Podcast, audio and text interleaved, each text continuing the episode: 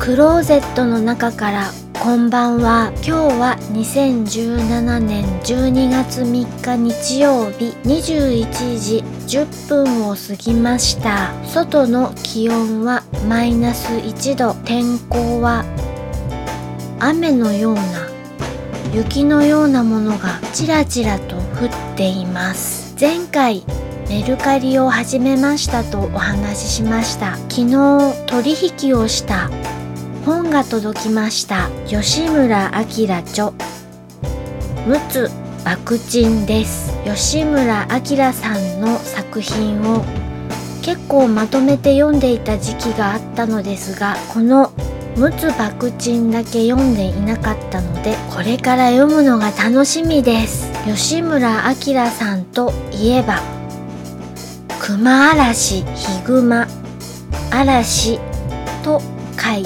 て熊嵐と読みます。この作品の舞台は北海道でヒグマの人的被害を描いた作品です。結構怖いです。聞いていただきありがとうございます。